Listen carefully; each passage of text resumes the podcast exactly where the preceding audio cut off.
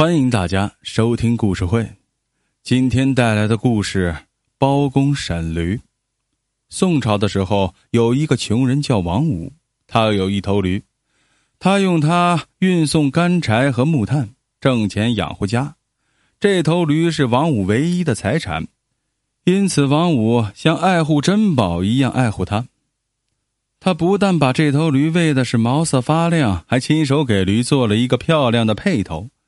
由于他的悉心照料，无论谁见到这头驴，都要夸奖一番。这简直是一头四条腿的宝贝啊！一天，王五牵着驴搭了木炭到小镇上，他把驴拴在市镇门口外的树上，自己背了一袋木炭去卖。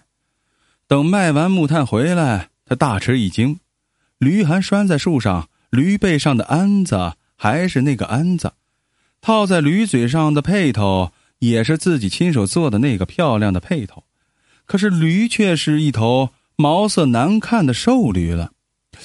这是怎么回事？难道我的驴这么一会儿就病成这个样子了？王五惊慌失措，东奔西走，到处寻找，可是呢，自己的驴还是踪影全无。王五又气又恨，懊恼极了。他想了想，把这头瘦驴牵去告官。可是不知道被告该是谁呢？最后决定啊，告这头瘦弱的驴。包公来到公堂，开始审理案件。轮到王五时，他把瘦驴牵上公堂，道：“包大人呐，这畜生不知来自何方，竟敢冒充顶替呀！”驴耸拉着脑袋，一声不吭。包公了解了案情，皱着眉头想了想，把惊堂木一拍，大声的喊道。王朝、马汉，赶紧把嘴套给驴套上，别给他吃的，别给他喝，把他严严实实的关上三天，到时我再来审他。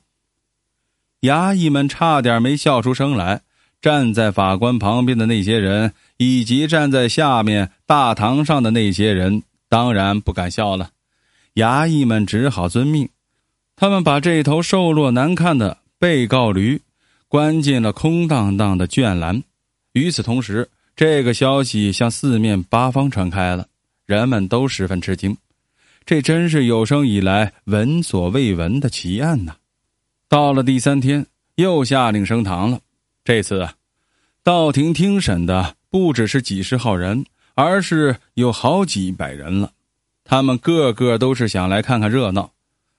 包公升堂。他命令衙役们立即把驴牵来。这驴的嘴已经陷下去了，脑袋耸拉着，看上去怪可怜的。包公一拍惊堂木，大声叫道：“喂，当差的，把这头冒名顶替的蠢驴打四十大板，要用劲打。”是。衙役们齐声答道，纷纷拿起板子痛打驴子，十下、二十下、三十下。足足打了四十下，打的驴子是又蹦又跳，放声大叫。末了，包公下令道：“现在把他放了，随他爱上哪儿就让他上哪儿去。”这头瘦驴三天没吃没喝，又挨了四十大板，受够了惊吓，于是飞奔出了公堂，跑的那个快呀，一下子就不见了。包公随即命令一个差役和王五一起跟踪前去看个究竟。王五便和差役去了，跟他们一起去的还有许许多多看热闹的人。